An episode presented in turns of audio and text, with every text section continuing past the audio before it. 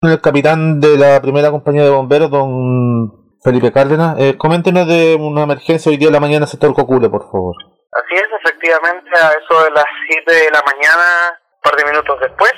fuimos despachados a una emergencia, a un rescate vehicular en la ruta 5, de norte a sur, a la altura de Cocule, pasado el cruce Cocule, aproximadamente 5 kilómetros hacia el sur, donde un vehículo menor de marca Nissan, modelo Qashqai, eh, sufrió un despiste saliendo del eje de la calzada de la doble vía, que se proyectó hacia una zanja. Eh, una vez que las unidades eh,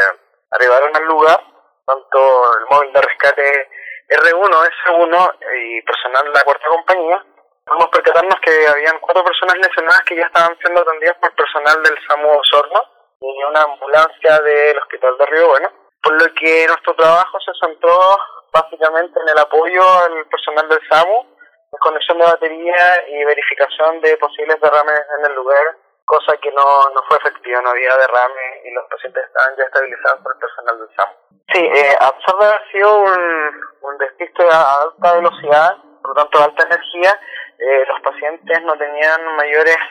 lesiones de gravedad, al parecer externamente por lo menos. Muchas gracias, capitán, muy amable.